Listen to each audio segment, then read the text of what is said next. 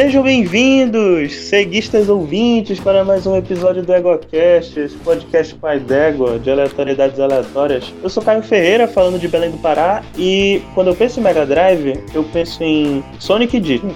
Aqui é o Bruno Vaz, falando de Guarulhos, a cidade em 16 bits da Grande São Paulo. E aqui estou puxando o bonde das viúvas da SEGA. Sabia que era algo assim. Simples e sucinta. Ah, aqui é o Christian e eu só penso em SBT e Tectoy quando falo em SEGA. E aqui é Daniel Gasparinho Gaspa de São Paulo e minha maior alegria quando eu era criança era chegar em casa, ligar a TV e ouvir um SEGA! pra arrepiar o Sim, coração. ouvintes, então... E é isso mesmo, ouvintes. Hoje nós vamos satisfazer aqui a saudade do Bruno e de outras viúvas da SEGA, porque hoje a gente vai falar dos tempos áureos, da Era de Ouro, do Machado de Ouro, olha aí o trocadilho ruim, do, da SEGA. Trocadilho ótimo. O Golden Axe, olha só, lindo. Então, vamos falar da era 8 bits, 16 bits, quando tudo era bonito na SEGA, quando ainda era um- uma, uma força a ser reconhecida. Enfim, vamos lá, voltar ao passado. Vamos? Vamos. Você está ouvindo o EguaCast. Égua!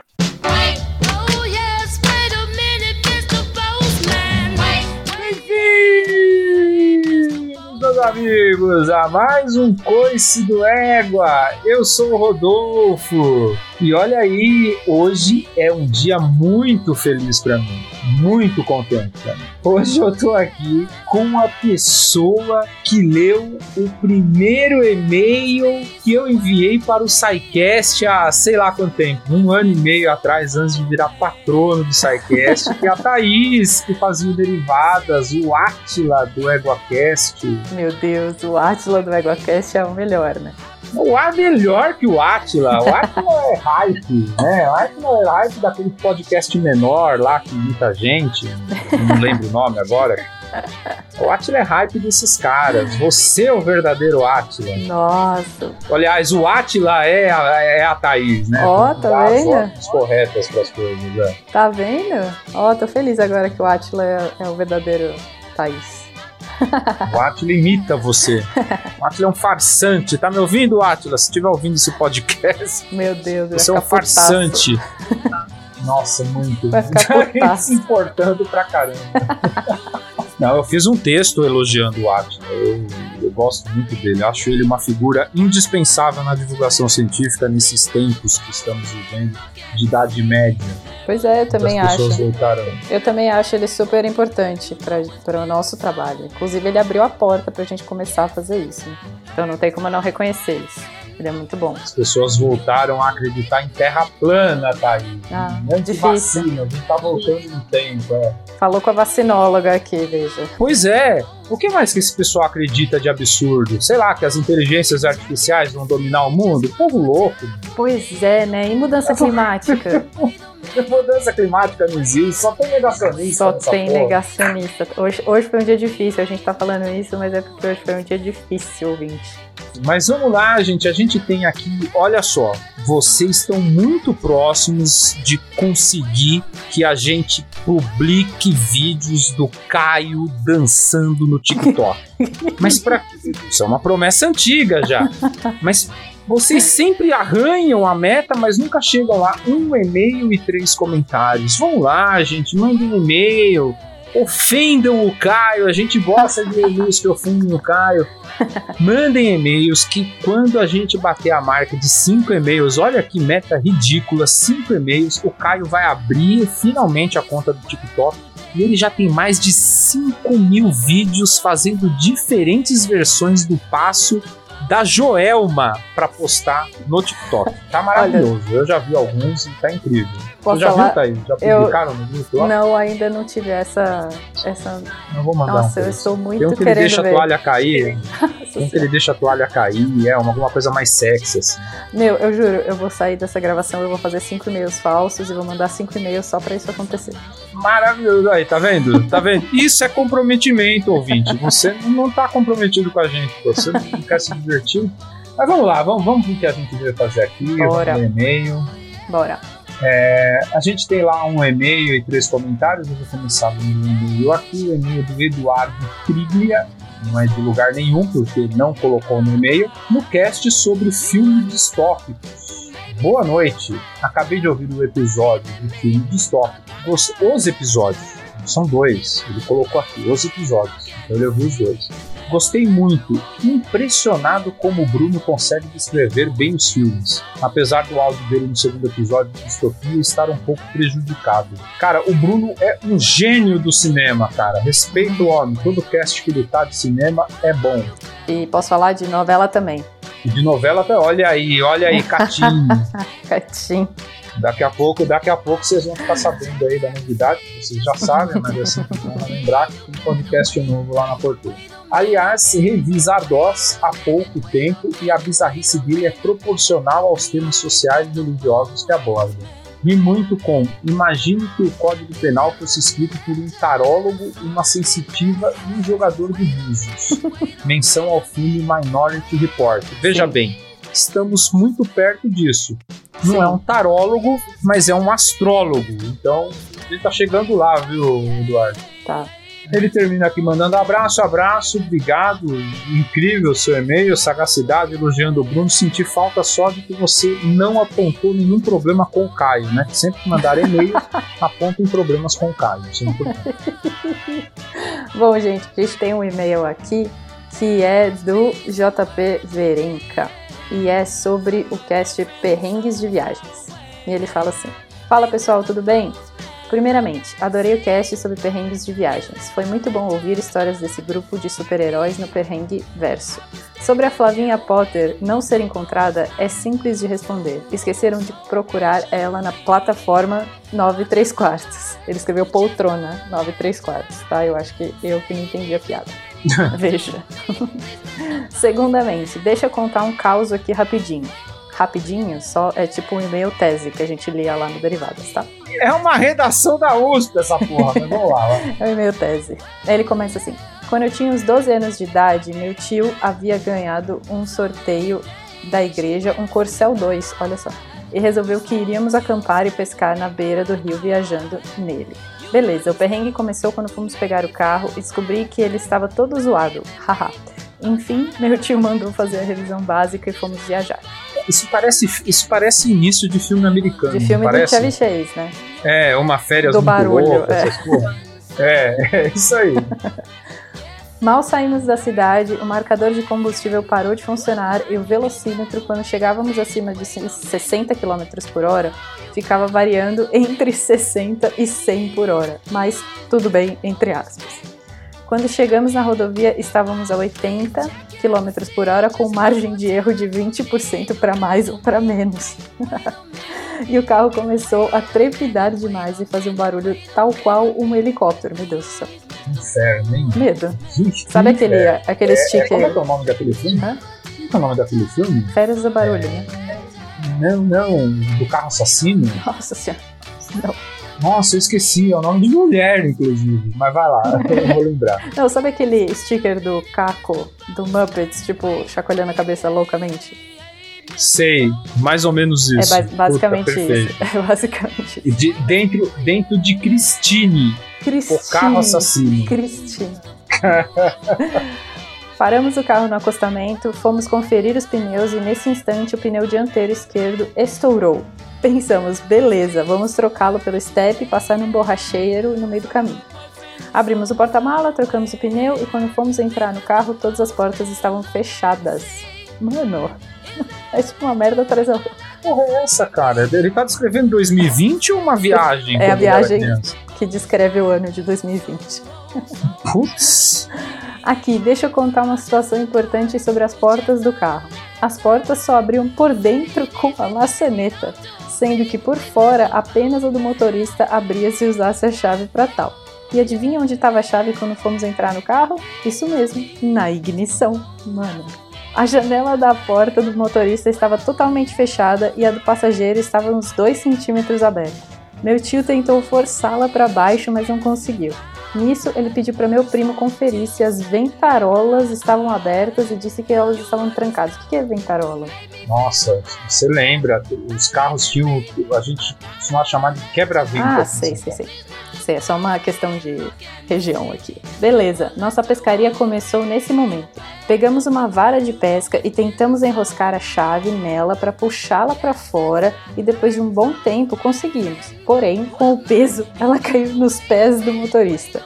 A vara não tinha nenhum ângulo mais para alcançar a chave. Nisso, meu tio moldou um arame que tinha po- no porta-malas, ficou um na janela do motorista indicando a direção para o outro, do outro lado tentar pegar a chave. Depois de um tempo tentando, quase conseguimos. Meu tio conseguiu prender mais ou menos a chave no arame, mas quando estava recolhendo para pegá-la, ela caiu entre os bancos e não tinha mais o que fazer. Nesse instante, Mano, pelo amor de Deus, mas será possível que ninguém nessa porra dessa viagem pensou em dar uma porrada no vidro do carro e quebrar esse inferno? É, é, pois carro, é, cara? era o que eu teria feito. Realmente, depois de, tipo, depois da primeira pescaria, assim, eu falo, meu, foda-se, vou quebrar esse vidro e que se dane. Quebra o vidro, quebra o vidro, com, para no primeiro posto de gasolina, compra um galão e taca fogo nesse carro miserável. Tá precisando, Não né? tem mais como. Né? Tá precisando. Nesse instante, ele ficou puto e falou pro meu primo pegar uma chave de roda e quebrar a ventarola do lado do motorista para abrirmos a porta por dentro. Quando meu primo tentou fazer isso, a ventarola simplesmente abriu. Ela não estava travada igual meu primo havia falado. que maravilha. O resto da viagem ocorreu bem, mas virou uma história boa para contar. Haha. Desculpem pelo comentário longo. Abraço a todos. Que maravilha. Que história boa, eu achei horrível, é agoniante isso, Eu cara. posso contar uma história pequena e minha, de perrengue de viagem? Claro. Eu era pequena, a gente tava indo pra praia, eu, meu pai e minha mãe no carro, ou voltando da praia, acho que era voltando. E aí meu pai corria muito na estrada. Eu sempre fiquei com medo, mas meu pai corria muito na estrada quando eu era pequena. E aí eh, a minha mãe tava com o braço pra fora, com o vidro aberto, o braço pra fora, meu pai a mais de 100 por hora na estrada. A minha mãe atingiu alguma coisa que estava do lado de fora do carro. A gente não viu direito o que era. Só sei que ela começou a gritar loucamente que ela tinha batido a mão em alguma coisa. Depois a gente foi saber, depois que a minha mãe parou, a gente parou num posto, ela foi lavar a mão, ela ficou tipo muito histérica dentro do carro. Sabe o que ela, no que que ela bateu? Não. Num do quê? passarinho voando. Puta, coitado do O bicho. bicho morreu. É lógico, esmagou na mão E dela. sabe como que a gente ficou sabendo que era isso? Porque a minha prima estava no carro atrás da gente, fazendo o mesmo caminho que a gente para voltar para São Paulo, e ela viu penas voando. E só contou pra gente quando a gente chegou em São Paulo.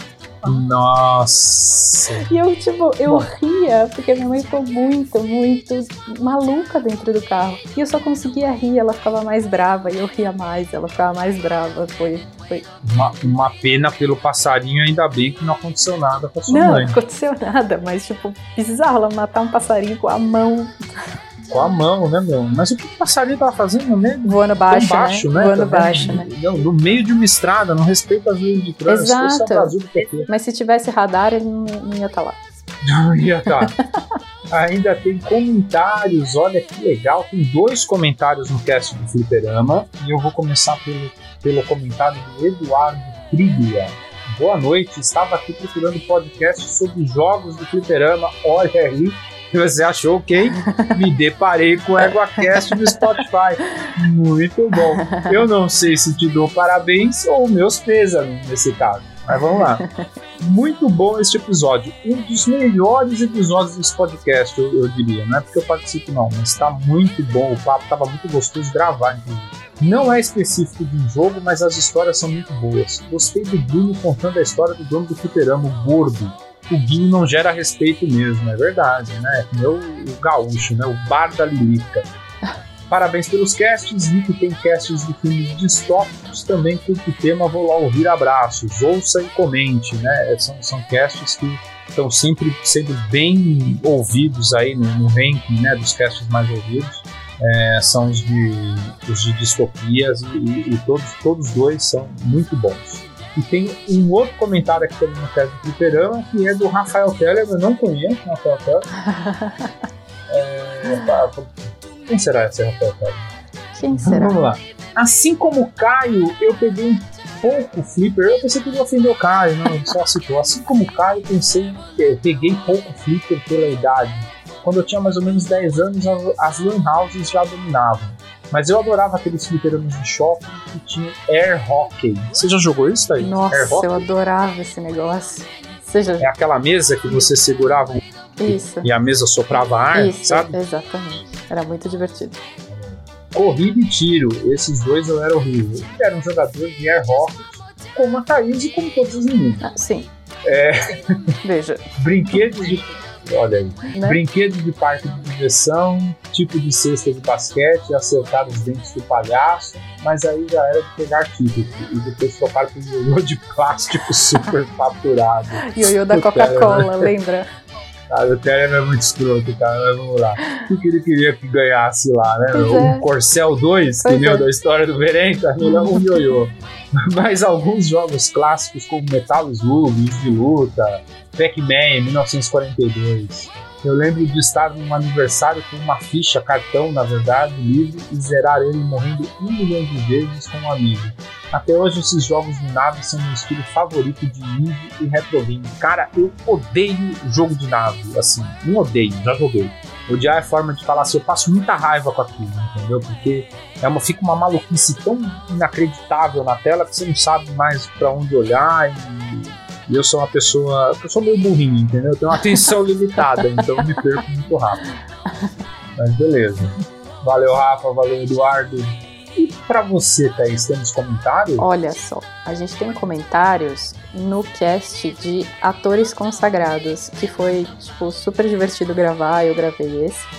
E, pra quem não sabe, a gente só falou bem do Nicolas Cage. Não, é um é disparate esse cast. É né? maravilhoso, O né? é um disparate foda, porque Porque é Nic- Nicolas Cage. Nossa Senhora. Ele é muito ruim. Ele é muito ruim. e dá a volta na lógica e fica muito bom. Não, vai, vai, continua aí, vai. Gosto é gosto. A gente tem dois comentários e uma resposta nesse cast. A Ana Cecília Barbosa falou assim: Olá, gostei muito desse episódio. O nome do episódio dá a entender que vocês falariam de Al Pacino, Robert De Niro, Elizabeth Taylor, etc. Mas a foto é do melhor ator do mundo, entre aspas, e já mostra o teor. É exatamente isso. Era exatamente isso. Estou gostando muito das leituras de e-mails. Olha só, principalmente quando são lidos pelo Rodolfo e pelo Bruno. Olha isso. Muito obrigado, Ana Cecília. Muito obrigado pelo carinho. Que maravilha. Ela continua. Olha, eu tô até sem graça Hum, agora, não sei nem como agradecer direito. Conseguiu fazer o Rodolfo ficar sem graça. Ela termina assim: fica bem divertido. Beijos a todos. Um beijo pra você também. Eu acho que assim, seu comentário é nota 11. Pra ele ser nota 12, só faltou você pontuar o quanto Caio é incompetente, em Incompetente. casts que demandam conhecimento dele. Incompetente, que maldade com o menino. Não, o papel do host, né? A gente sacaneia ele. O papel do host é fazer de conta que não sabe, né? O Caio faz isso, né? Ele ele se coloca nessa situação muito bem, até porque geralmente ele não sabe de porra nenhuma mesmo. Então, pra ele é muito natural fazer isso. Coitado do menino, cara. Bom, o Gaspa respondeu esse comentário e ele falou assim: Fico, fel- Fico feliz que tenha gostado. Só não entendi as aspas em o melhor ator do mundo. Eu também acho, não entendi as aspas no melhor ator do mundo. Sobre a leitura de e-mails, a gente gosta do Rodolfo e do Bruno lendo também, mas às vezes eles arrumam coisa melhor pra fazer e aí a gente tem que fingir que expulsou eles. Veja, eu só estou aqui por causa disso. A gente, o Bruno, com certeza, ele, ele vai ficar muito feliz em, em ver esse comentário. Né? A gente propôs uma sessão de leituras de e-mails, tal, uma coisa mais divertida, mais escrachada, até porque eu sou uma pessoa muito escrachada, então eu não conseguiria fazer nada minimamente razoável. É, e, e que bom que, que alguém está gostando, nem que seja só você, Ana Cecília. Obrigado pelo carinho dele. Bom, tem mais. E, e só porque o Bruno não pôde hoje, eu também tô aqui lendo os e-mails, então é isso. Não, mas, mas você é hora concurso, né, Thaís? Você era derivadas, né?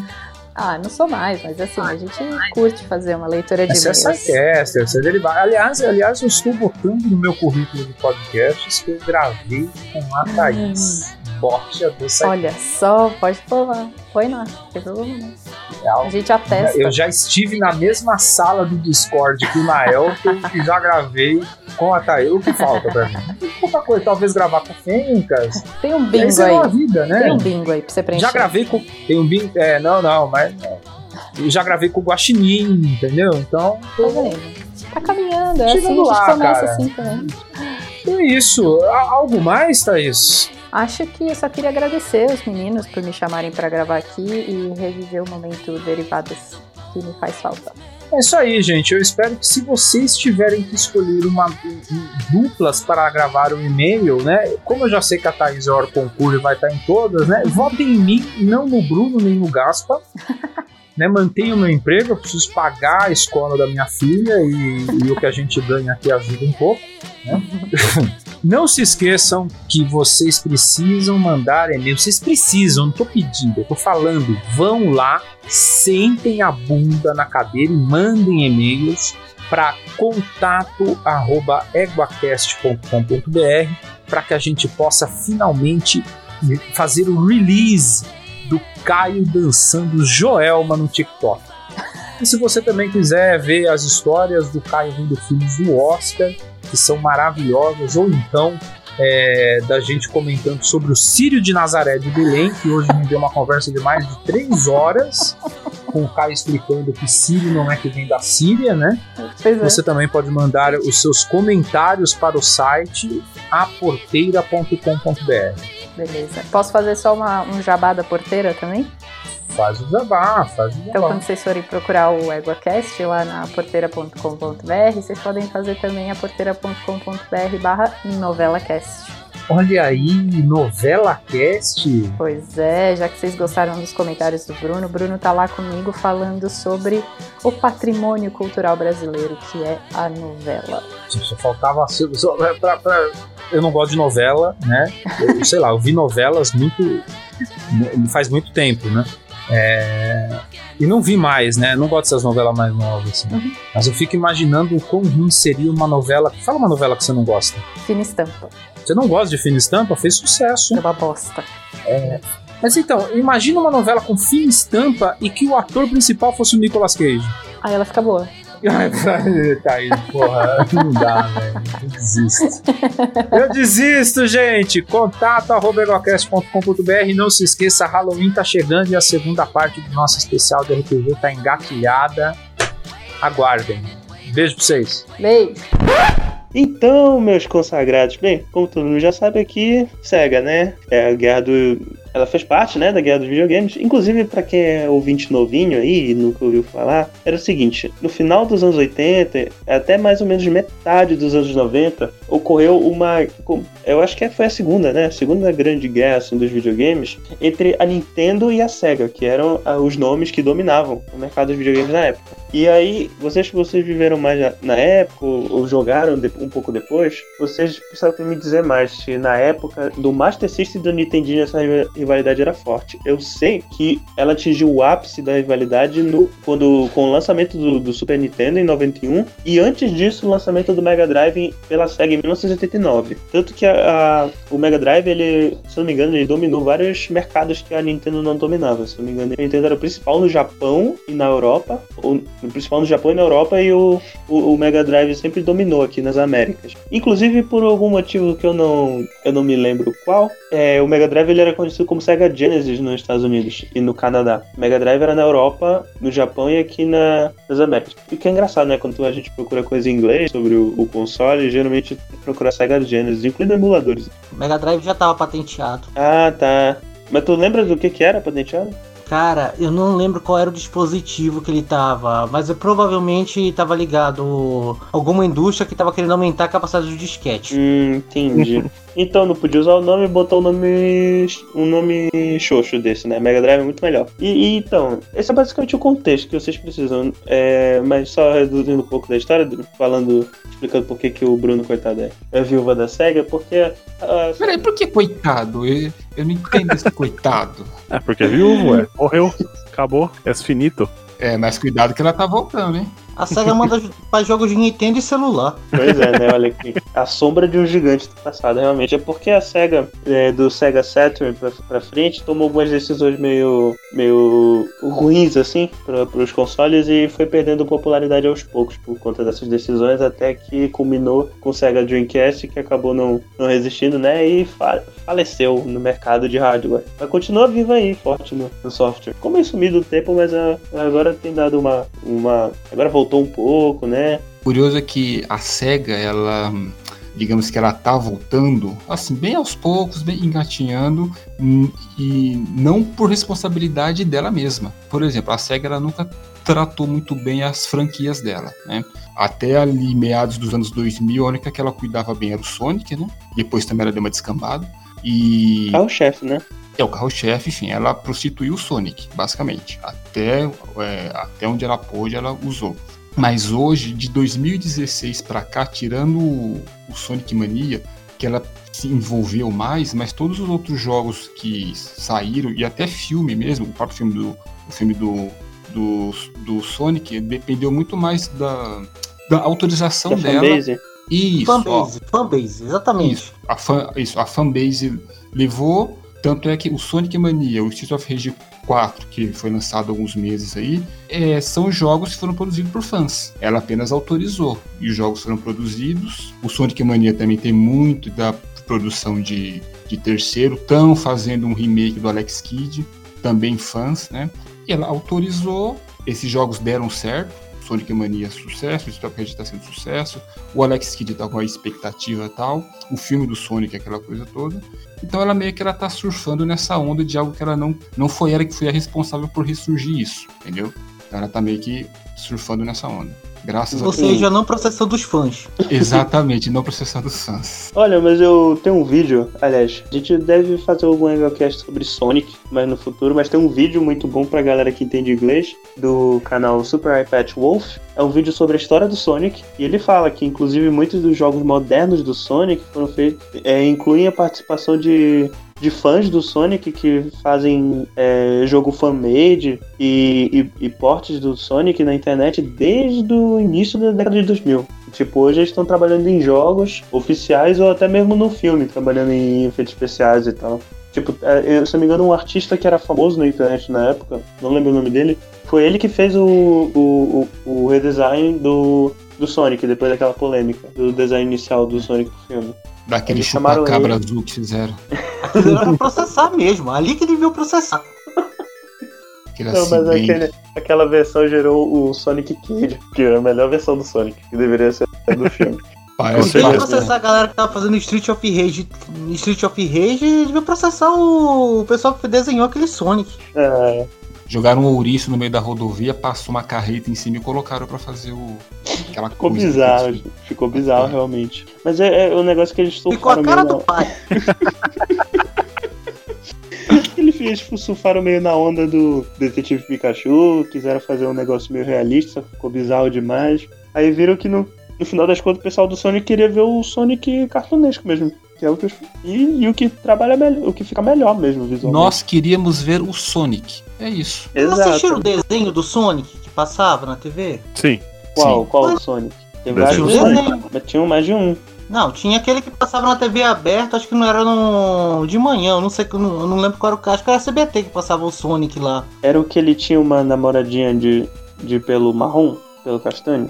É rosa, né? Rosa. rosa. É, não, isso- então teve um que era esse, que esse é mais antigo, esse da época que lançou o jogo. O, o, o do de pelo rosa é a Amy, que é do Sonic X. Sim. Eu vi esse desenho.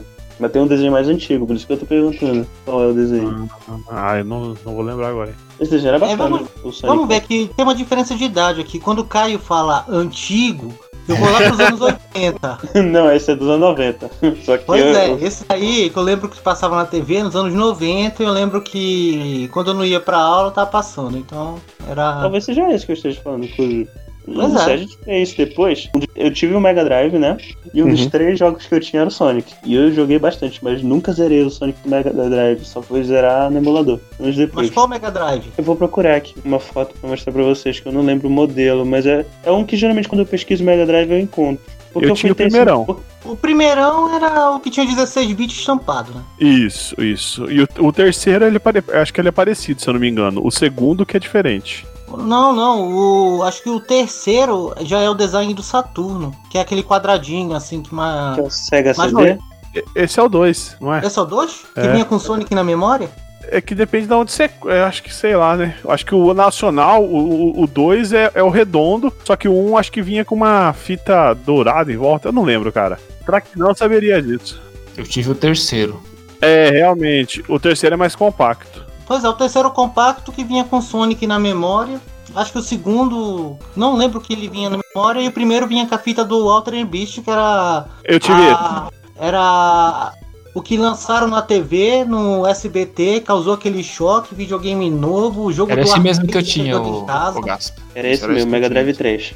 Mas Era esse que engraçado que o que eu tive, ele não vinha. Era esse, ele não vinha com o jogo na memória, mas ele vinha com um cartucho com seis jogos. Eu, é, eu tinha, eu tinha três cartuchos, se não me Que engano. foram os seis jogos que moldaram o meu caráter de retro gamer. Basicamente.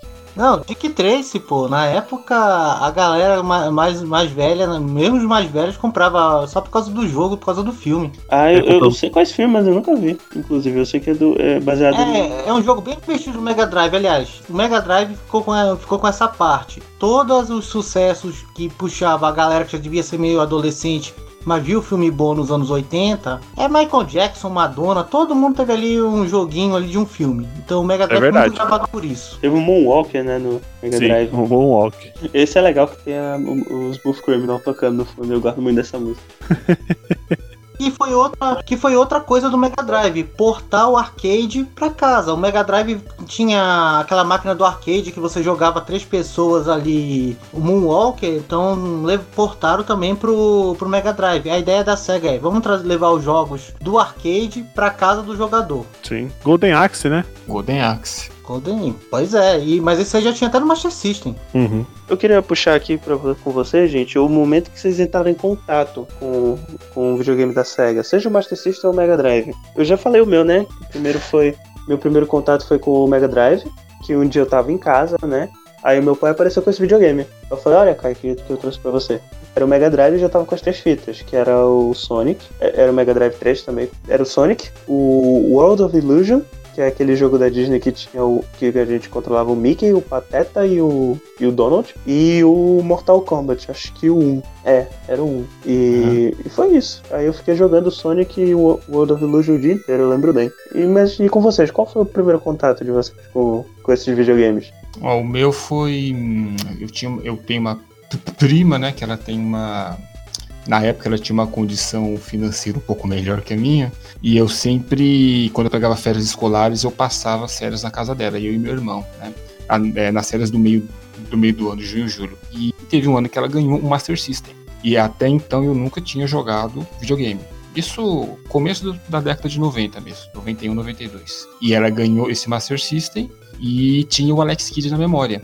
Que alguns Master System vinham com o Sonic e outros vinham com o Alex Kidd em Miracle, Miracle World. Isso. E foi o primeiro jogo que eu joguei na vida. E aí eu sempre falo isso, ou pelo menos naquela época. O que vai definir se você vai ser um nintendista ou um ceguista vai ser o primeiro jogo que você vai jogar. E o meu foi justamente Alex Kidd. E assim, eu fiquei encantado com aquele jogo. É um jogo de plataforma, né? Normal. O Alex Kidd ele foi uma tentativa da, da SEGA em criar um mascote para rivalizar com o Mario, o Super Mario, né, da Nintendo. Ela falhou miseravelmente com o Alex Kidd, mas o Alex Kidd não deixa de ser um jogo excelente. Então, o primeiro contato que eu tive com a SEGA, com, enfim, com jogos em geral, foi, foi aí, 91, 92, é, indo na casa da minha prima e jogando Alex Kidd. Mais tarde eu ganhei um, depois eu ganhei o Mega Drive, e aí a minha carreira de ceguista se moldou nisso. Cara, no meu caso, eu vi um ano antes do lançamento que, como a Tectoy ia trazer, tinha um problema, tinha uma feira que ia lançar. Foi sensação o lançamento do, Mega, do Master System por causa da, da pistola que vinha, foi aquela, aquela expectativa que foi criada. né? Então, quando vimos aquela, aquela aqui em tela. Belém, né? Não, não, aqui em São Paulo. Ainda tava. Ainda... Aí foi aquela expectativa, pistola, o arcade, aquela sensação, e quando chegou aquele Master System e o Alex Kidd, ah, o Alex Kidd foi aquela aquela coisa mais dinâmica, mais cores, com ri- rivalizava bastante com o Mario, então foi uma é uma plataforma bem legal, teve jogos que valia a pena ter ali, como Shinobi, Vigilante, então eram títulos conhecidos, era, era uma plataforma bem legal e o jogo foi assim, chegou com um vizinho lá tinha o, o Master City, então foi uma era lotado ali pra jogar todo mundo ali por causa que era um videogame que a- diferente do Nintendo parecia que o entretenimento era maior porque os jogos eram, eram pensados num- como se fosse mais de uma pessoa jogar então era, era aquela coisa era bem mais divertido Já pensava, já tinha co-op pensado no Master System. pouco era, era pouco essa parte eles pecaram por causa que por exemplo a maioria dos jogos era pra um mas é, se virava né, revés do controle por causa que era aquela coisa de meio arcade né os jogos então você sabe que a pessoa ali não vai durar muito Ai, ai. Então, é, o, o Bruno falou, né, do, do primeiro contato. Na verdade, meu primeiro contato não foi nem com, com videogame, nem com arcade. Acho que já comentei com você, Caio, que foi com o PC, né? Que eu jogava no PC, PC Ma- Master Race. que foi com a Laycat, né? Num disquetão de 5 um quarto, pra quem não sei se vai lembrar aí. Mas logo depois, o meu pai viu que a gente gostava bastante de jogo, né? Como acho que toda criança gosta. E ele trouxe um, um Mega Drive pra casa, lá em 90 e, e começo de 90, eu não lembro que ano certinho. Mas ele trouxe e tinha, assim, jogos que eu nunca esqueci. Inclusive, adoro rejogar. Que é Altered Beast. Tem, tinha um, um jogo que eu acho que a trilha sonora é sensacional, que chama Air Driver, que é um joguinho de nave, que é, você fica dentro do Altered cockpit. Beast é aquele que tem o, o Rise from your grave, né? Esse mesmo. que foi a propaganda Welcome to your foi a propaganda no, no SBT na espera do Mega Drive. Era. Foi aquele negócio tipo. Vou, vou jogar o lixo pra fora, vou no mercado, me dá, me dá 10 cruzeiros de, por, por trabalho feito em casa que eu quero comprar um. É igual rapidão, Cruzeiro, gente. Putz, grila. É, filho. Eu não peguei É. isso não, gente. O Air Driver, não sei se alguém já jogou o Air Driver. Esse Já, eu não jogaço. conheço. Cara, e não, eu vou até deixar. Eu, esse aí eu faço questão de deixar a musiquinha da introdução aí um pouquinho pra, pra tocando pra vocês. Veio Era, tam- era, era aquela versão do arcade? Então, cara, é, não sei, eu nunca vi ele em arcade, mas era, era um joguinho, é assim, você tá dentro do, do, cockpit, do cockpit da nave e tem uma musiquinha, cara, muito, muito legal. É como eu falei, essa parte de portar o, o arcade, então provavelmente era um arcade muito, muito jogado. Que o pessoal que tinha o cockpit que balançava. Quem, quem frequentava lá no shopping ficava vendo aquelas máquinas que a, a SEGA lançava. Geralmente era bem mais interativa. Ah, tá, então. Ah, é, não é Air Driver, não, é Air Diver, é sem o, sem o R, Air Diver, eu errei o nome. E veio também é, Road Rash, muito, muito bom, aquele jogo de, de motinha, que você tem que ficar dando soco, aí se Não é jogo de bastão- motinha esse, não. Esse é jogo de filha da putagem. O cara vem com o bastão, você rouba o bastão e no final, na hora que tá chegando no final, tem um cara de corrente. Se você pega a corrente, você Mudou vira. o caráter. Mudou. E esse lá era legal Eu- que dava eu- pra jogar de dois, né? Esse, esse, esse é o equivalente do Mario Kart, pô.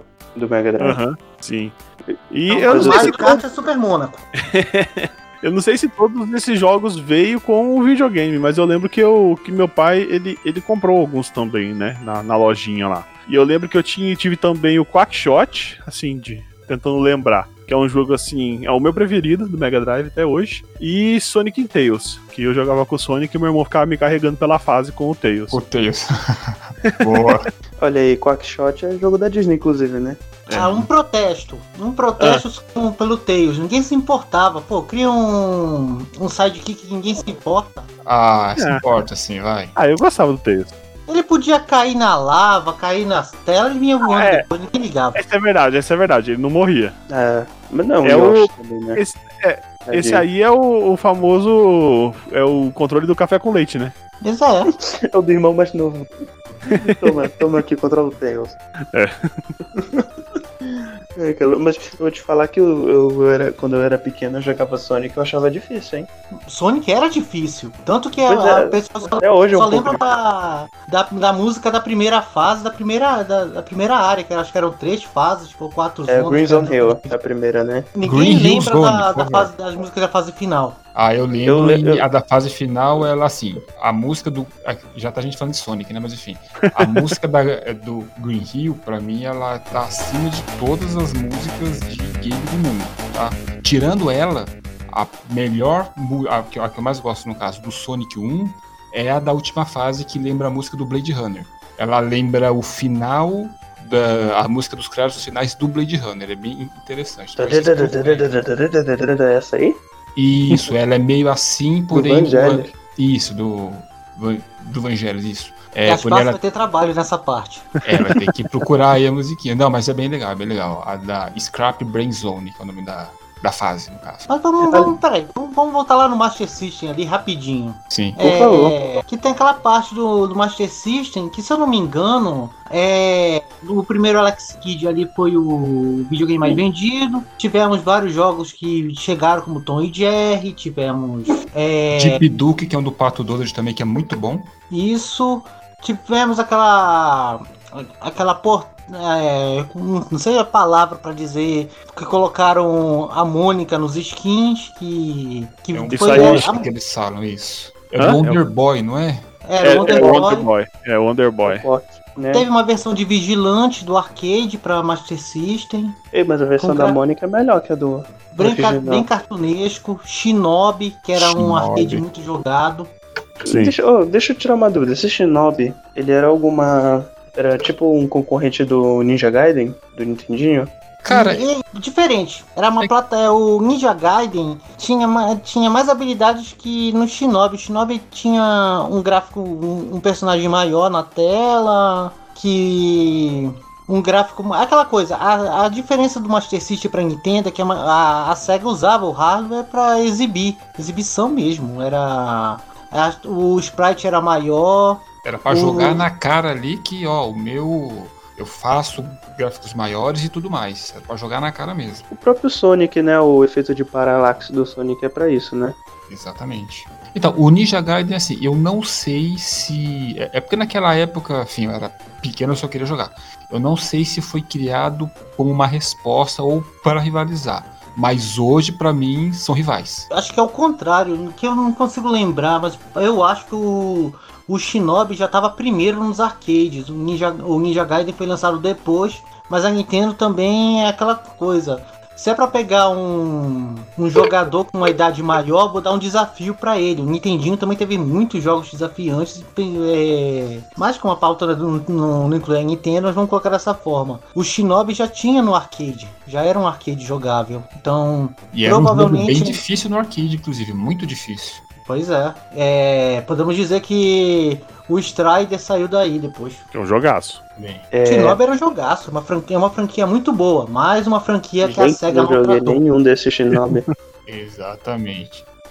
Não, É. o Shinobi, assim, esse Shinobi de Master System, eu, quando eu joguei pela primeira vez, é, assim, ele é difícil. Bem depois eu fui jogar no emulador a versão de arcade, que é muito mais difícil. Mas o de Master System é, é o terceiro estágio que eu não consegui passar daquela fase na época. Eu não consegui, foi uma das minhas maiores frustrações na vida foi essa. Bem depois, no emulador, eu consegui passar. E depois eu salvei, né? É, mas ele é um jogo bem. de- Ele é desafiante também, né? Mas é um jogo difícil tal, mas é um jogaço. Eu, eu recomendo. Shinobi de Master System.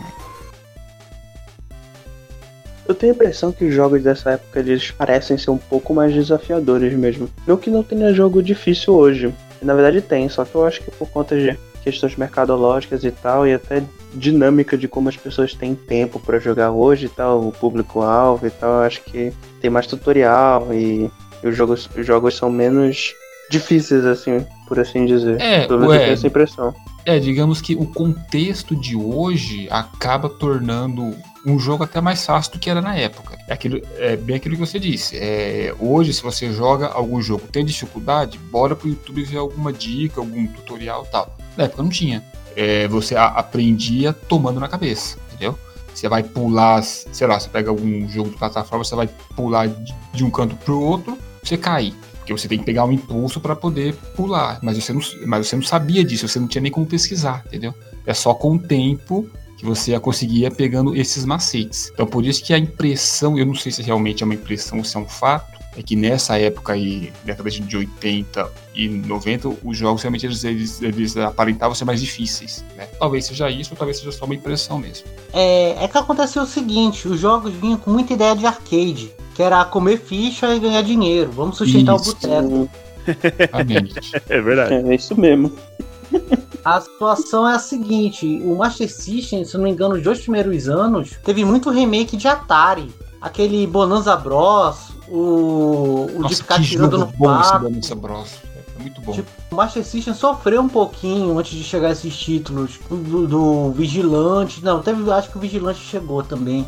Mas o Master System ficou, acho que o primeiro e o segundo ano ainda demorando fazendo por, porte de Atari, por causa que tava faltando a galera portar alguns jogos para ele. Golden Axe foi um evento no arcade foi um evento no Master System. Aliás, é, tu falaste do, do Golden Axe agora, e eu fiquei pensando, eu lembro de ter pesquisado sobre isso, e eu achei bem curioso que o- alguns jogos do Mega Drive tiveram versões pro Master System. Teve um Sonic pro Master System, não foi? Ou vice-versa. Pois é, eu não, eu não sei qual Sim. foi lançado primeiro. O Sonic, eu acho que o primeiro foi do Mega Drive. Foi o mesmo. Sonic de Mega Drive, isso. Aí fizeram. Mas assim, esse Sonic, que é o Sonic 1, o port que eles fizeram, eles tiveram que fazer tantas modificações que o Sonic 1 de Master System, ele nem parece um port do Sonic 1 de Mega Drive. Parece um jogo totalmente diferente. A primeira Ah, fase ela é a né? mesma. Isso, a primeira fase é a mesma com a mesma música, né? A ulti- o último estágio tem uma aparência semelhante, mas o resto do jogo é totalmente diferente. E aí, enfim, ficaram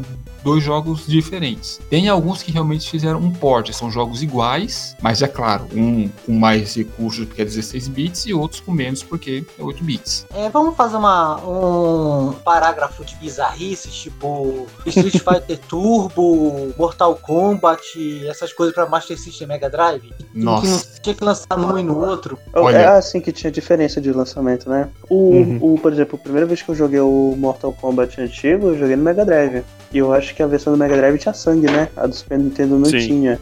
Era tipo um suorzinho. Era água que saía. é. É, é mais família. O concorrente tinha, tinha controle. O Mega Drive não teve controle pra jogo de luta até o lançamento do controle com seis botões. Ah, ah, é, pois é. Vale detalhar isso, né? Que o botão do Mega Drive, pelo menos o, o, o meu, o classicão que eu.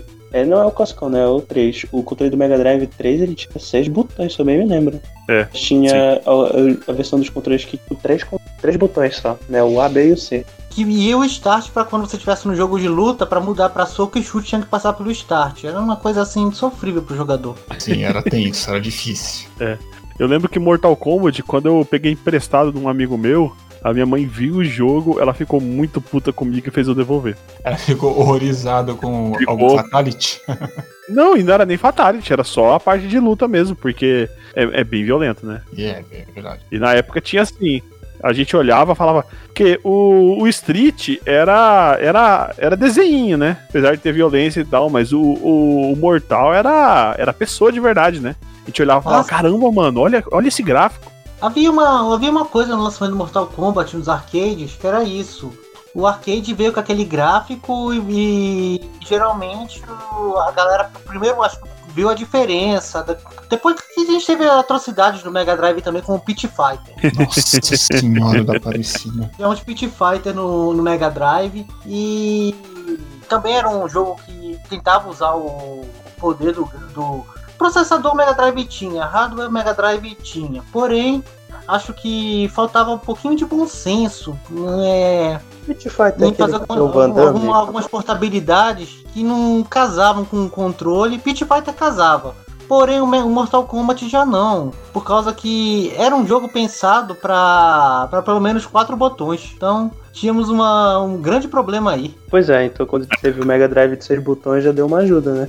Ah, já ajudou, né? Não, é por causa que tem que pensar na versão do Mega Drive. Por causa que muita gente tinha o primeiro, o segundo, que eram três botões, e o terceiro veio com seis botões. Que já era, já era a. SEGA pensando no próximo, era o con- terceiro. no, no próximo lançamento. Mas a maioria das pessoas que você procurasse era aquele é o Mega Drive 1 um, ou 2. Então, quando esses jogos Sim. eram lançados. E o controle depois, e temos que lembrar que o Brasil também não era o, mercado de hoje de game. Naquela época você pedia pra Direct Shop um controle e um jogo e esperava três meses pra chegar de Miami. Pois é, outros tempos. Uhum. Então, uma pergunta pra vocês. Vocês sabiam fazer Fatality? Eu não, sei, eu não sei até hoje alguns. A muito custo, sim. Não, de acho que eu nenhum. não Acho que não sei fazer. fazer nenhuma.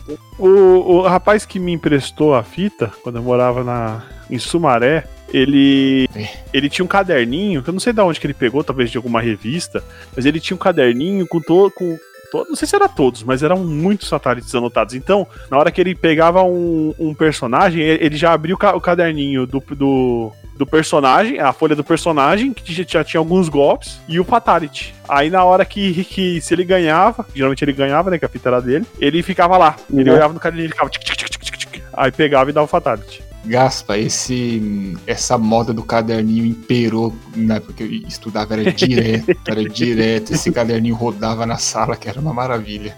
Acho que a Super Game Power com o especial Mortal Kombat foi a que mais vendeu, uma das que mais vendeu. Acho que Rivali é. Foi uma das mais vendidas. Teve- Tivemos outros jogos com Fatality, mas a maioria dos Fatalities vinha na máquina do arcade. Então a pessoa olhava ali do lado, marcava e, e anotava. é, geralmente caderninho. Ah, não sabia disso. É, geralmente as máquinas vinham com o Mortal impresso ali do lado ali. Pro cara olhar antes de jogar. É, e, isso é uma lição para os, os jovens Nutelinhas que estão no- nos ouvindo agora, viu? Anos 90, outras épocas.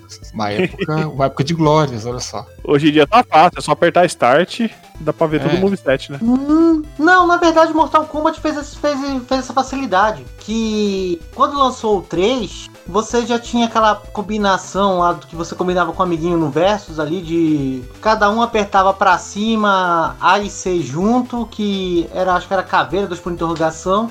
E na hora do Fatality era apertar só um botão. Então, tipo, o Mega Drive já, já foi o primeiro propulsor, assim, vamos pensar no bem-estar do nosso jogador. Vamos passar o, o, o- o Fatality ali, se combinar os dois, tudo funciona. Então, gente, aqui a gente já tava falando de jogo pra caramba. É, mas então, eu quero saber qual foram os jogos que. Eu já falei todos os meus, né? Que eram só três. e alguns que eu joguei em emulador depois, mas eu quero saber de vocês. Qual foram os jogos que marcaram vocês no, no Master System e no Mega Drive?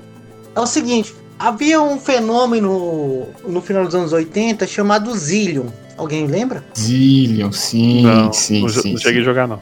Era um, era um anime e virou jogo do Master System. Então, era uma, era uma mudança, tanto que o design da pistola foi chupinhado. Ah, também temos o Vigilante, mais cartunesco, mas porém divertido. Tivemos o Shinobi, que era também, ó, jogos de arcade em casa, só comprar esse videogame. Então, o Tivemos jogos mais divertidos como Tom e Jerry. Pra criançada também teve aquele negócio do. Estamos na Copa do Mundo de 94. Saiu um World Cup 94 que toda molecada assim, que só ficava no Master System não tinha Mega Drive jogou. O Aladdin também foi um jogo bem marcante, por causa que era o auge do, do desenho, do filme desenho que a Disney lançou. Então todo console tinha que ter o jogo do Aladdin.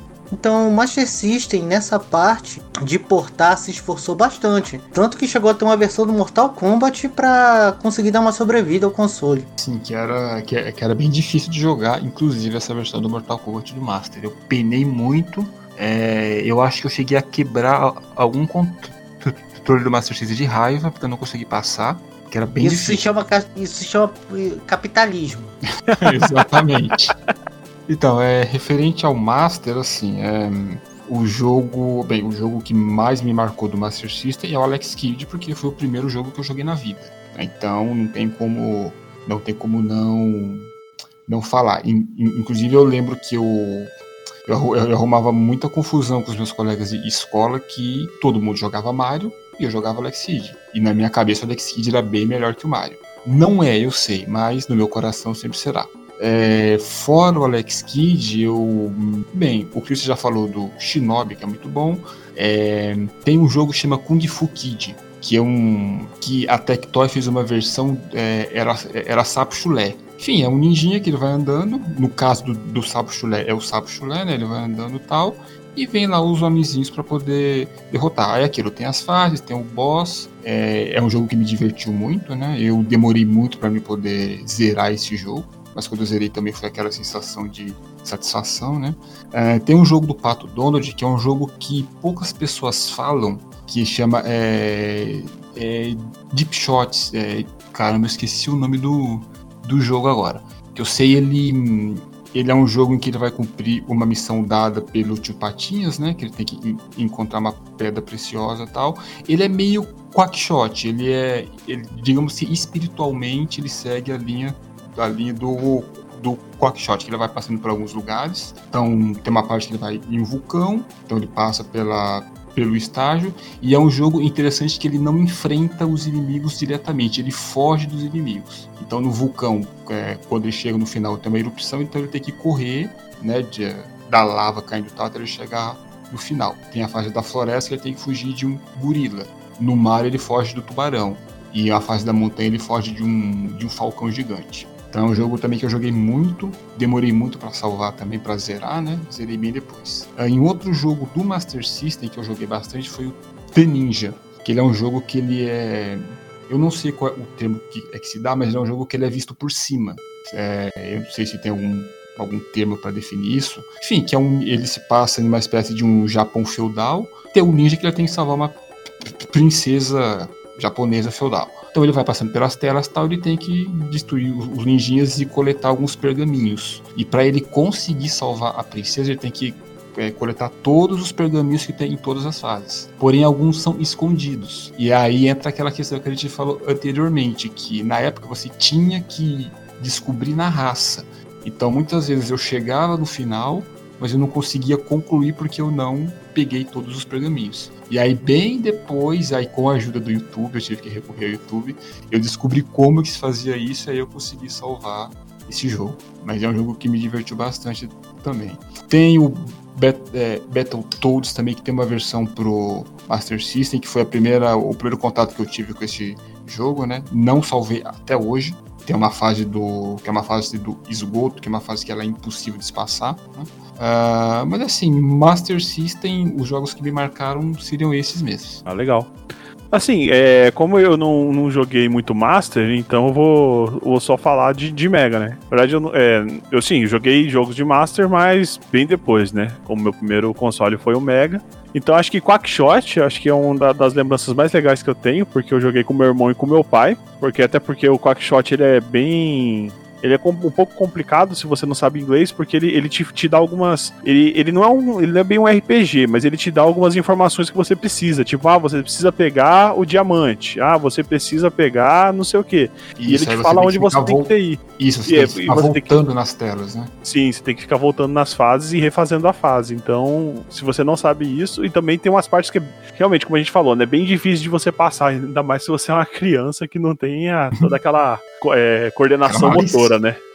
Quackshot era a história não linear, exatamente. O do Quackshot não era linear a história. Você Sim, tinha que andar pelo mapa e nem sempre todo mundo jogou da mesma forma. É, é, isso, isso é verdade. Você, você começava numa cidade lá, aí você chegava num ponto e você não conseguia ir mais pra frente. Você tinha que pegar um avião, aí você tinha várias fases que abria. Isso. Acho que eram três ou quatro fases no começo. E você tinha que ir nas fases e ir pegando e voltando na primeira fase ou na, na fase que você foi pra continuar com um novo poder que, que você adquiria. É... Aí, não, e esse jogo aí foi é um jogo assim muito legal. O Airdiver pelo pela trilha sonora, a jogabilidade dele também era bem ruinzinha, mas eu gosto muito da música dele. E eu acho assim, tem uma série que eu adoro, que assim, eu acho que é a série de jogos preferida que eu tenho, que é do Bomberman. Que Nossa, eu acho que a, do, o, que a versão do Mega Drive é uma das melhores versão, versões que já lançaram do Bomberman, né, que é o Mega Bomberman. Que é, cara, é um. É muito bom, é muito bom. Se você for pegar do, do Super, assim. O primeiro e o segundo que foi lançado pra cá, que a gente teve acesso na época, e, e o- os outros eram de, de Super Famicom, né? Então é só o cartuchinho, o, o cartucho japonês, mas o, o- Mega Bomberman ele é bem superior ao primeiro e segundo do, do Bomberman, do Super Bomberman. Então acho que é assim, uma, é um jogo que. O Bomberman é um jogo que eu adoro. Paixão, assim, gosto muito. Curiosamente, o Bomberman eu prefiro os do Nintendo. Mas é, você, você chegou a, a zerar o, o Mega? O Mega Bomberman? Não, esse não. Mas. Então, é, cara, recomendo, dá uma jogadinha nele, porque ele é bem gostoso de jogar. Tipo assim, a parte de. A parte da, das fases mesmo, né? O legal Sim. de se jogar o Super Bomberman em sequência é que você vê que tem uma história.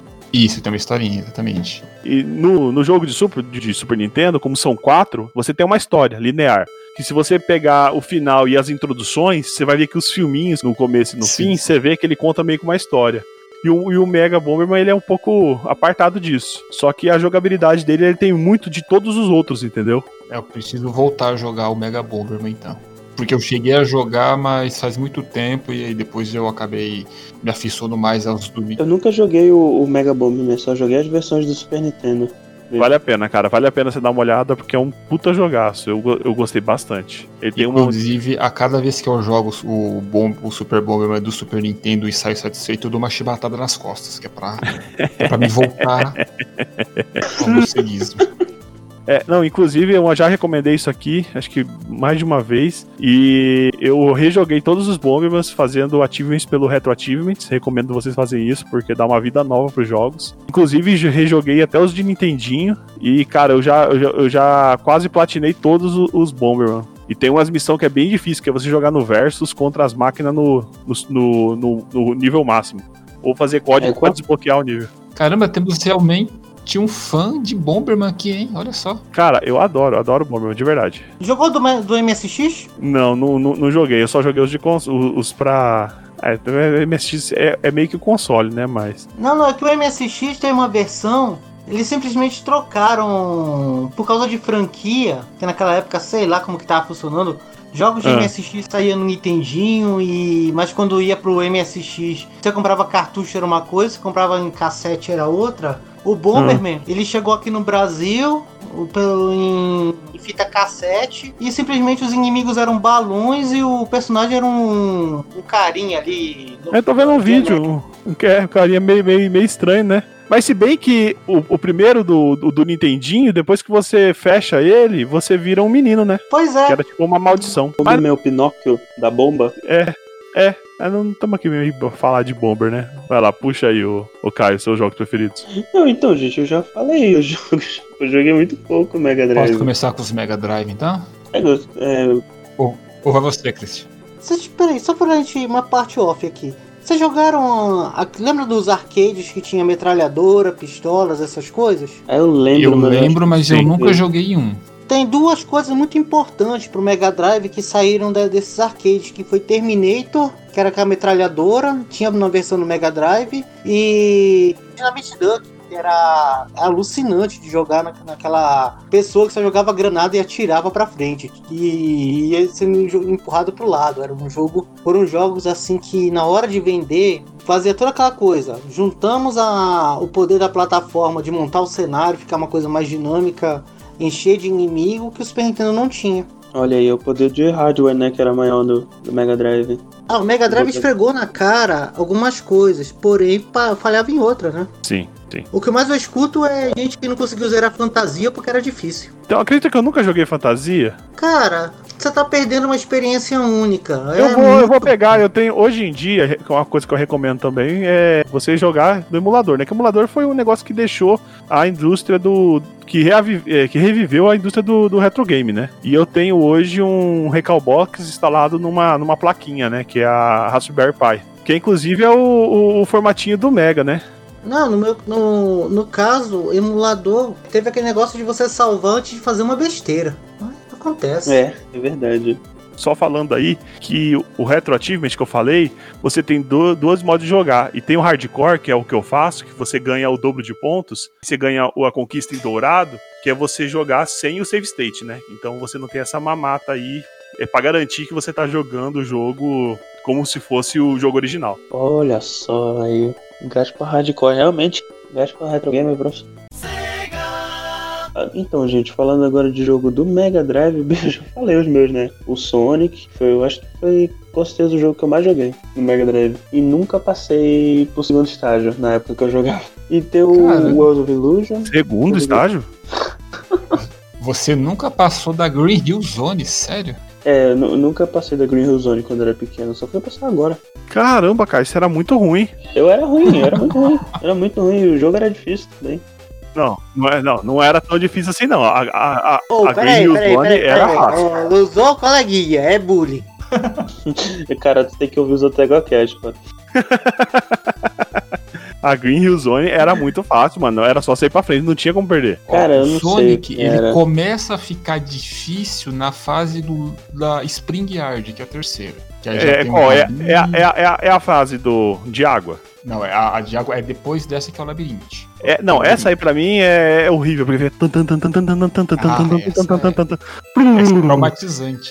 Ah, é não. Essa, essa aí realmente foi onde eu morri mais vezes na, na minha vida de- da história do videogame, porque, cara, é horrível. É, é difícil esse. Então, no, no que tange ao, ao Mega Drive no caso, então agora eu vou colocar o meu véu negro de viúva, né? Que agora é que. então, assim, é, eu joguei muito mais Mega Drive do que qualquer outra coisa, né? É, eu tive dois Mega Drives, eu tive o terceiro, né? O que a gente já abordou, e bem depois eu comprei um outro que foi um lançamento da, da Tectoy, que era um Mega Drive que eles lançaram ali nos anos 2000, e ele não tinha o encaixe de cartucho. Então ele era um jogo que vinha com 150 jogos na memória, e era isso. Aí eu tava naquela ânsia que eu queria ter o Mega Drive, queria jogar, eu ainda não tinha computador em casa, não tinha emulador, nada, então eu acabei comprando esse Mega Drive, né?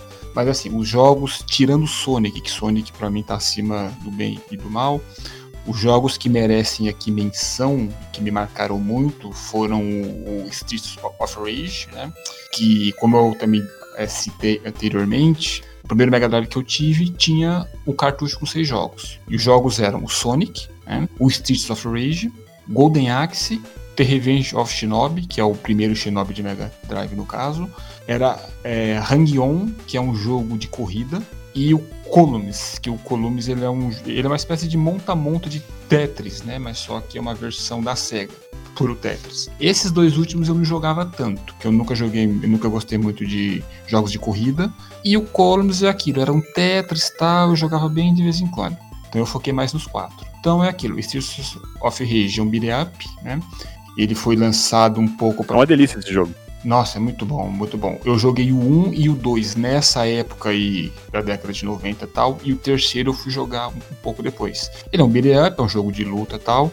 Ele veio um pouco pra tentar rivalizar ali com o Final Fight, né? Catfish? E, e que eu não sei se naquela época o, o Final Fight já tinha tido porte pro Super Nintendo, se ainda tava só nos arcades. O... Tava o porte do 3. Ah, do. Ah, tá. Entendi. Então, assim, o Streets of Rage 1, né? O primeiro tal, é. Eu lembro que eu passei, nossa, que eu passava horas e horas é, jogando e a hora passava, eu não sabia se era noite, se era dia, se era madrugada. eu me lembro que teve uma, uma virada de ano, um. Um, enfim, um Réveillon tal, que eu fiquei de 10 horas da noite até 2 da manhã jogando. Eu não vi fogos, não vi show da virada da Globo, eu tava jogando. jogando. Mas pra É. que ver, ver virada, filho? O negócio é virar É. jogando mesmo. Isso, é virada no porrada na cara de bandido na rua, que era isso que a gente fazia no Aí sim. Of Rage, exatamente. É, a trilha sonora de todos os jogos, inclusive do quarto, que foi lançado há alguns meses aí, é memorável. Tá? É, a trilha dos dois primeiros jogos é apenas do Yuzo Koshiro, né? Que ele é uma lenda aí na, no que diz, é, no diz respeito a músicas da- de jogos dessa época, né? A terceira é um, um tanto o jogo quanto a trilha sonora é, não teve uma boa recepção do Sans, né? Eu gosto muito do Streets of Rage 3. Ele mudou um pouco a ambientação, a trilha sonora ele é muito experimental, mas, mas foi uma tentativa até da, da própria SEGA em fazer algo diferente, né? Não foi muito bem aceito, mas é um jogo É o eu do gosto muito. Lynch, é. É o Streets of Rage do, do Lynch. Exatamente. E o, qua- e o quarto, enfim, mas o quarto quando é um jogo atual, então futuramente, quem sabe em outra oportunidade a gente aborda ele. É, fora o Streets of Rage, o, o, o Golden Axe, né? O, o Golden Axe é aquilo, ele, ele é um jogo da SEGA, foi lançado pro arcade e teve o port pro Master System e pro Mega Drive no caso. E o primeiro que eu joguei foi do Mega Drive, né? E assim, ele é um jogo. Ele é uma versão genérica do Conan. Ele é um Conan não licenciado, né? Que os filmes do Conan faziam muito sucesso ali naquela época, né? Aí Mais lançaram. fraquinho. Tinha um anão no filme do Conan? Não, exato. Não, não. Tinha, não. Não. Tinha mago, tinha guerreira, não. Ah, não, não tinha. Bem, eu, eu não me lembro. Se tinha, aí depois alguém pode. Pode, é, Eu- pode nos Eu tô corrigir. achando que não, mas. Enfim, É, cara. Mas o Golden Axe, enfim, também. Ele. O, o Golden Axe ele é uma espécie de hack slash, hack and slash, né? Que ele é uma variação do beat up, que é praticamente a mesma coisa, porém, em vez de você dar A porrada você luta com uma arma, né? Aí tem lá o- os personagens. O primeiro eu joguei na época ali, década de 90. Os outros dois eu joguei depois. Eu joguei já nos anos 2000. Trilha sonora também sensacional, um jogo. E tem uma coisa bem curiosa sobre o Golden Axe que assim, na versão de Mega, de, de- na versão de Mega, ele é um jogo maior. Eles adicionaram um estágio a mais. Então no Olha só que interessante. é, então no arcade ele termina ali quando você derrota o vilão maior, né? Porém, na versão do Mega, eles adicionaram uma fase criando uma espécie de um, de um plot twist, que havia um outro vilão por trás do vilão maior. Aí você tem que seguir o jogo. Olha aí, é tipo o que a Capcom fez lá com Azura's Wrath, que tinha Isso. o, final real, era uma DLC do jogo. Olha só. É, peraí, tem, tem, um- tem um detalhe aí. A, a SEGA, ela, nos arcades, quando saiu o Golden Axe, para pensar, você está ali 91, começo, acho que começo de 92, você vê uma máquina para três pessoas simultâneas, já tinha até para quatro que era Tartaruga Ninja, mas três pessoas simultâneas numa tela de 29 polegadas, 29 polegadas em 91, era um absurdo. Pra todo Sim. mundo jogar Golden Axe e ver o cenário pra onde cada um ia. Tipo, foi muito dinheiro ali de ficha que o pessoal pensou e foi uma coisa assim que Golden Axe virou Golden Axe, que até hoje todo mundo lembra que mais uma franquia que é a SEGA, sabe lá Deus o que ela fez, acho que ela vai lançar Golden Axe versus Sonic. Pô, seria muito doido. Já pensou? O Sonic com machado dourado saindo por aí. Não, não tem o Mario Sonic nas Olimpíadas? Aí até Golden Axe lançamento de Machado, que virou moda recentemente. Sim, Se vocês sim, já é. viram. Tá jogando Machado aí, Caio? Como assim? Não, não. É, Be- é Belém, é Belém. É É Belém, Belém, é Belém. né? É Belém. Esse mundo medieval de Belém.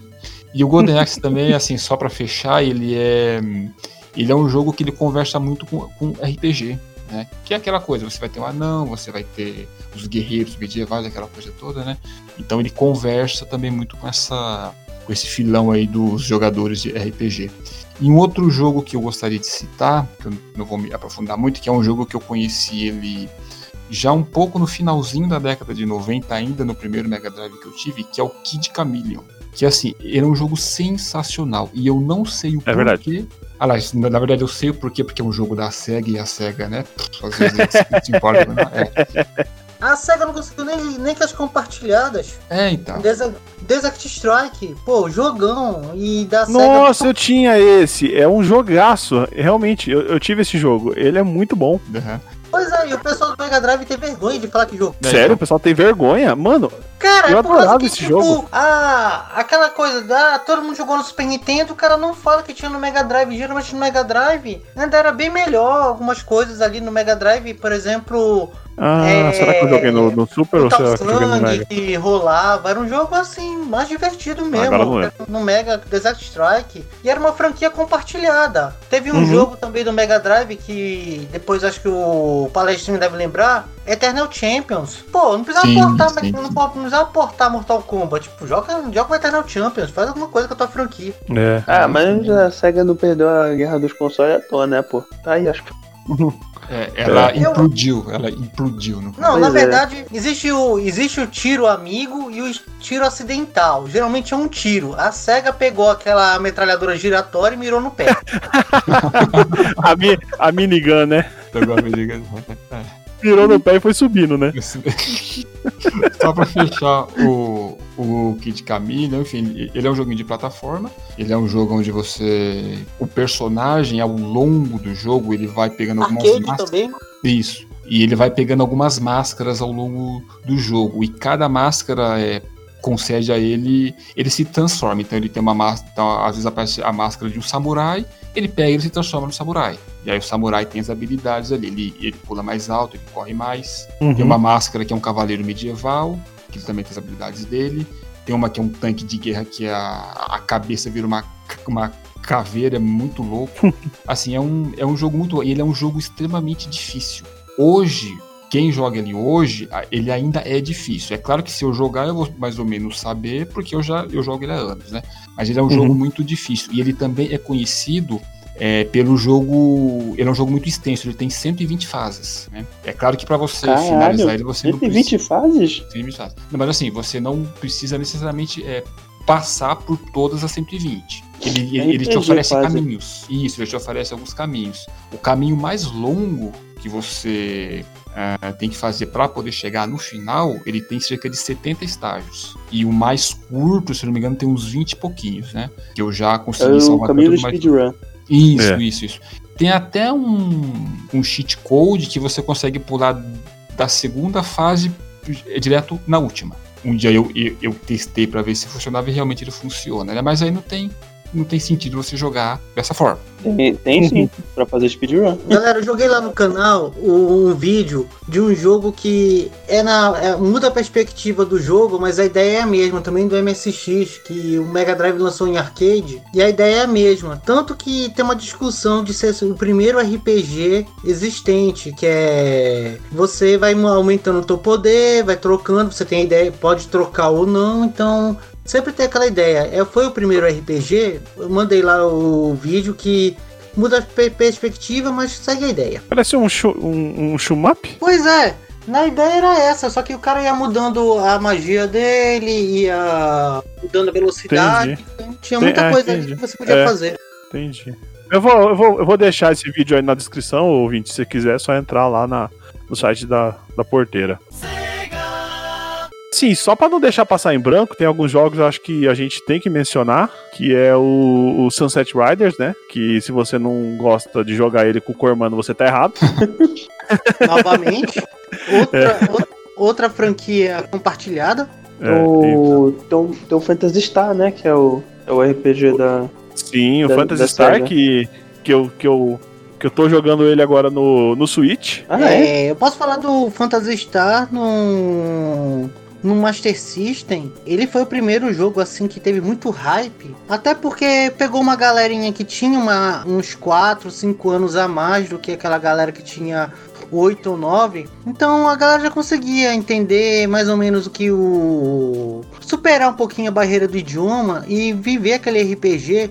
Porque se você for olhar nas limitações, o Master System superou todas as limitações que o MSX tinha para fazer RPG. Tanto que jogos como Phantasy Star já eram experimentados no MSX, mas quando o Master Uhum. System entrou, entrou com roteiro, entrou com um trabalho mais sério. Até porque a casa da mãe Joana se chamava MSX, então qualquer um fazia jogo pra aquela porcaria. Era uma Ele extensão da não Atari. tinha, ele não tinha também não é? é, legenda em português também? Alguma, algum Phantasy Star? Cara, ah, eu não lembro se a Tectoy fez é. isso, mas eu lembro que Eu acho que, eu acho que não. ela lançou. Eu sei que teve dois lançamentos de cartucho, porque o Master System ele sofreu com isso. Você tinha que procurar um cartucho Tectoy e tinha um cartucho original que era preto. ou- Não, preto era do Mega. Não lembro. Tinha, uma, tinha umas diferenças de cores de cartucho. Acho que preto era do É. Mega mesmo. Era uma zona. Aí você tem É. que pensar o seguinte: quando fala em videogame, anos 80, você tem que pensar naquele Brasil falido, fudido, onde, onde um MSX valia o preço de um Fusca, a porcaria do. Do Fusca também não valia nada. Tem que pensar nessas coisas. assim. o videocassete valia o preço de um carro. Caralho. Que não era o Fusca. Porque o Fusca era o MSX, o videocassete era outra coisa. Era um Com controle sem fio, porque o Gradiente me lan- teve a, a pachorra de me lançar um, um controle com fio aqui no Brasil. Então, era um povo mais sofrido. É, tem que lembrar nessas coisas. O Master System, graças a Tectoy, coloca um documentário do presidente da Tectoy que também tem no YouTube, que é muito bom. Que ele teve que contrabandear placas na cueca, azar de quem beijou o videogame, mas tudo bem. Pô, não deu uma limpada, né? Olha só. Nossa, um álcool em gel antes, né? Tem um documentário do presidente da Tectoy, porque ele escolheu a SEGA do que a Nintendo. Cai toda aquela treta, japonês. Infelizmente, eles também eles pecaram também por causa que a Konami podia ter feito muito jogo bom no Mega Drive, que saiu no Super Nintendo sem graça. Tem o. Um que é, o, o Bruno tava falando agora há pouco, agora- aí eu puxei a, a imagem dele, eu lembrei. Foi um jogo que eu- quando eu joguei, eu falei, caramba, mano, esse é o futuro, que é o, o Sonic 3D Blast, que é um joguinho Jogaço, 3D do. Sonic. Teve o, o Contra que eles lançaram, não foi um port, foi uma versão, né? Como, como o Mega Bomberman, teve o Contra Hard Cops, que é um jogo que o pessoal gosta bastante, né? Não sei se alguém aqui já jogou. Já. Sim, Bom, sim. só só joguei- eu só joguei o Contra do Super Nintendo também. Então, olha só. E tem um também que, contrariando todo mundo que fala que a fase de água é horrível, fizeram um jogo só de fase de água, que é o Echo the Dolphin, né? Eco de Dolphin, que jogo lindo. Esse Sim. jogo ele é bonito, ele é. É um dos jogos mais consagrados aí do, do Mega, né? Sim, é um, é, é- sim, é um jogo E o jogo bonito. de bicho, o jogo de bicho é legal. É. Mas Ainda mais nessa época. Bom, hum, também essa fase final assim do 16 bit que temos o Echo the Dolphin, a o Sega CD lançado, porta pro Mega Drive que ninguém entendeu, o 32X estava ali que ninguém sabe pra que serve. É, essas atrapalhadas que levaram a Sega aonde ela está hoje, com o joguinho do celular, e mal pensado, porque quem consegue jogar o celular com controle no meio da tela? É, nossa, Pois é, né? Realmente. É por isso que a gente não acredita muito numa volta da SEGA. Então. É, tipo. Até no, no celular, dando cabeçada. Pô, todo mundo tem um celular, você sabe como funciona.